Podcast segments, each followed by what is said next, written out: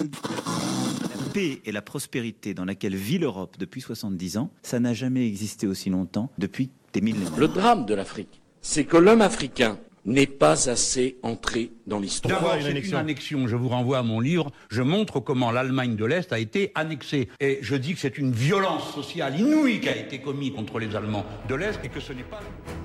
Au crible de l'histoire, Maxime Basile.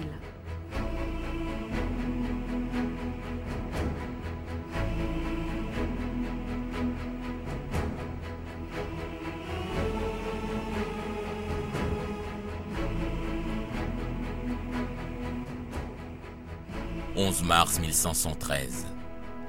Rome. Voilà 18 longs jours que la chrétienté vit sans tête, mais aujourd'hui est un jour de joie, voire de grande joie. Michel-Ange vient à peine d'accrocher ses fresques sur la voûte de la chapelle Sixtine, l'une des toutes premières manifestations de ce qu'on appellera la Renaissance. Le très éminent et très révérend seigneur Monseigneur Jean de Médicis accède au trône de Saint-Pierre sous le nom de Léon X. Il y porte l'espoir des chrétiens, mais surtout les ambitions de sa famille, comme tout bon Médicis doit faire. Il doit aussi reprendre le projet phare de son prédécesseur, continuité de l'État oblige, et poursuivre la construction de la basilique Saint-Pierre, lancée sept ans plus tôt. Seulement, les caisses de sa sainteté sont vides, mais pas de panique, car le purgatoire, lui, est rempli d'âmes qui ne demandent qu'à en sortir à court d'argent mais non d'idées. Léon X va recourir à un procédé utilisé sous le règne précédent. Il incite chaque chrétien à payer un peu pour écourter le séjour de ses proches, voire son propre séjour au purgatoire, tout en participant à la construction de la basilique. Bref, Faire d'une pierre deux coups, le fer de lance de cette politique, Johann Tetzel va au-delà des attentes. Vous êtes-vous jamais brûlé la main dans le feu? Même un seul doigt mis à vif par les flammes peut vous torturer toute la nuit, n'est-ce pas? Oui, oui, oui, Imaginez alors votre corps entier brûlant. Pas pour une simple nuit, ni pour une semaine, mais pour toute l'éternité. Ce soir, votre pape, le vicaire du Christ, vous envoie un cadeau. Un cadeau pour vous sauver de telles flammes. Une indulgence spéciale a été accordée pour la construction de l'église à Rome où reposent les ossements des apôtres, exposés au vent et à la pluie, désacralisés par les animaux sauvages. Écoutez les mots de votre Saint-Père qui dit Posez une pierre pour Saint-Pierre et vous poserez la première pierre de votre salut et de votre bonheur aux cieux. Comment? Avec cette indulgence. Voici votre radeau. Emparez-vous-en Mais il y en a un que cette histoire scandalise au plus haut point. C'est un jeune moine des Augustins, passionné de théologie et de philosophie. Son nom Martin Luther, Père Martin pour ses paroissiens. Il est depuis peu prédicateur à Wittenberg et ses prêches sont de véritables philippiques contre Rome. Qui d'entre vous est allé à Rome? Avez-vous acheté des indulgences? Non. Moi si. Pour une pièce d'argent, j'ai libéré mon grand-père du purgatoire. Pour deux fois ça, j'aurais pu libérer mamie et oncle Marcus aussi. Mais je n'avais pas la somme, alors ils ont dû rester au chaud. Et pour moi, les prêtres m'ont assuré que rien qu'en regardant des reliques sacrées, je réduisais mon temps de purgatoire. Mais il y a des reliques ailleurs dans la chrétienté. 18 des 12 apôtres sont enterrés en Espagne. Et pourtant, ici, à Wittenberg, nous avons ce qui se fait de mieux.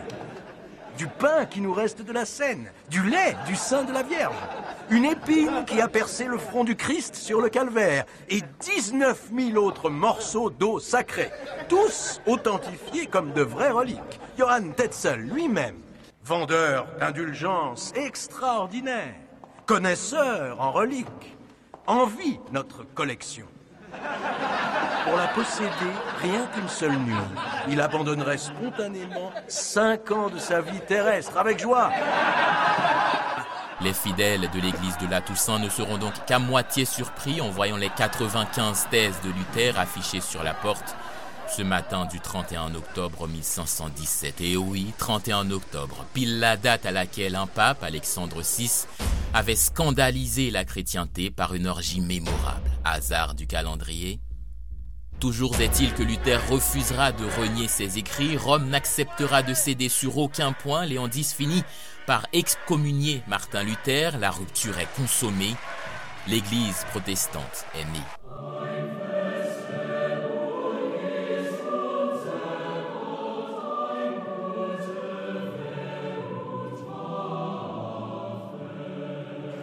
C'est dans cette église évangélique de Mulhouse que la contamination a eu lieu.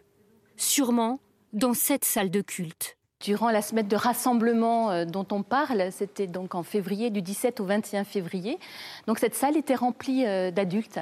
Entre 2000 et 2500 personnes réunies pour une semaine de carême. Un rassemblement qui est le point commun des 16 malades du Haut-Rhin. Parmi eux, le fils du pasteur, sa femme et un de ses enfants, Médecin de profession, il est confiné chez lui. Ces évangéliques, dont on précisera au passage qu'ils ne connaissent pas Carême, font régulièrement parler d'eux, rarement en bien, que ce soit dans les frasques du président américain, lors de l'incendie en Australie ou encore pendant le Covid-19. Mais qui sont-ils en réalité? Eh bien, ce sont tout simplement des protestants avec des différences mineures qui ont d'ailleurs commencé à apparaître du vivant de Luther. Chaque subdivision met l'accent sur telle partie du message du Christ, mais elle reste d'accord sur l'essentiel, à savoir premièrement la divinité de Jésus qui forme avec le Père et le Saint-Esprit la Trinité, deuxièmement le rejet de l'autorité du pape, du culte marial et des saints, tout comme du purgatoire. Et troisièmement, le caractère entièrement libre et personnel de la conversion et du baptême qui ne peuvent donc être contractés que par des personnes conscientes de leurs actes, comme l'avait établi le Christ lui-même dans les évangiles. Dans quelque ville que vous entriez et où l'on vous recevra, mangez ce qui vous sera présenté, guérissez les malades qui s'y trouveront, et dites-leur, le royaume de Dieu s'est approché de vous. Mais dans quelque ville que vous entriez et où l'on ne vous recevra pas, allez dans ces rues et dites Nous secouons contre vous la poussière même de votre ville qui s'est attachée à nos pieds. Sachez cependant que le royaume de Dieu s'est approché.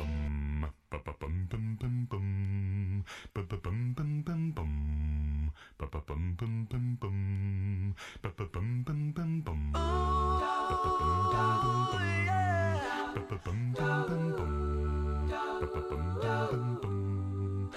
Once there was love long ago sweet innocence long ago please tell me where did it go out of our heart?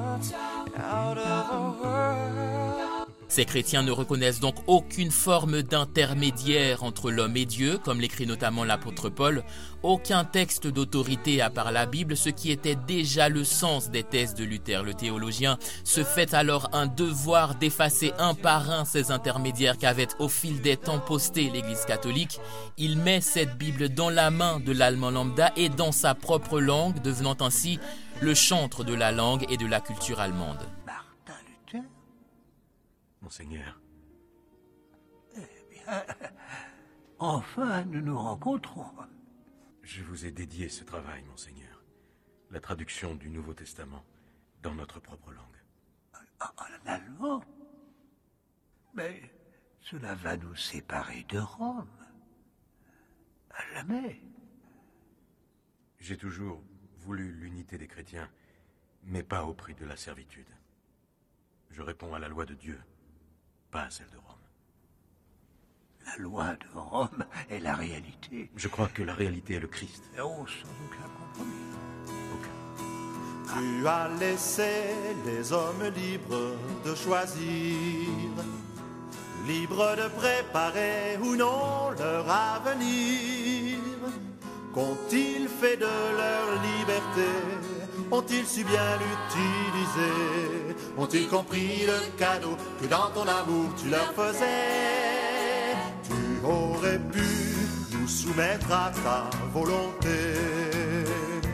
faire de nous des robots sans personnalité. Le protestants à travers le monde s'élève à environ 660 millions en 2020 selon l'historien Sébastien Fatt, un nombre qui croît de jour en jour. Si quelques-unes de leurs particularités peuvent à première vue surprendre le spectateur peu averti, l'on n'oubliera pas qu'il s'agit d'une branche du christianisme qui se fait forte de s'accrocher au texte du Nouveau Testament, une branche éclose dans un désir de retour aux sources de cette religion dans la liberté de conscience et la fin de certaines pratiques que le Vatican finira par condamner à son tour 450 ans plus tard. Sitôt que sonne votre bol, du feu brûlant l'âme s'envole, promettait le zélé Johann Tetzel qui portait par là à son paroxysme le dévoiement de Rome, régulièrement pointé du doigt tout au long du Moyen Âge, comme le montre notamment Anne-Marie Helvétius dans son livre Église et société. La réforme était pourtant à l'œuvre de longue date, précise l'historienne, mais elle était hésitante, éparpillée, maladroite,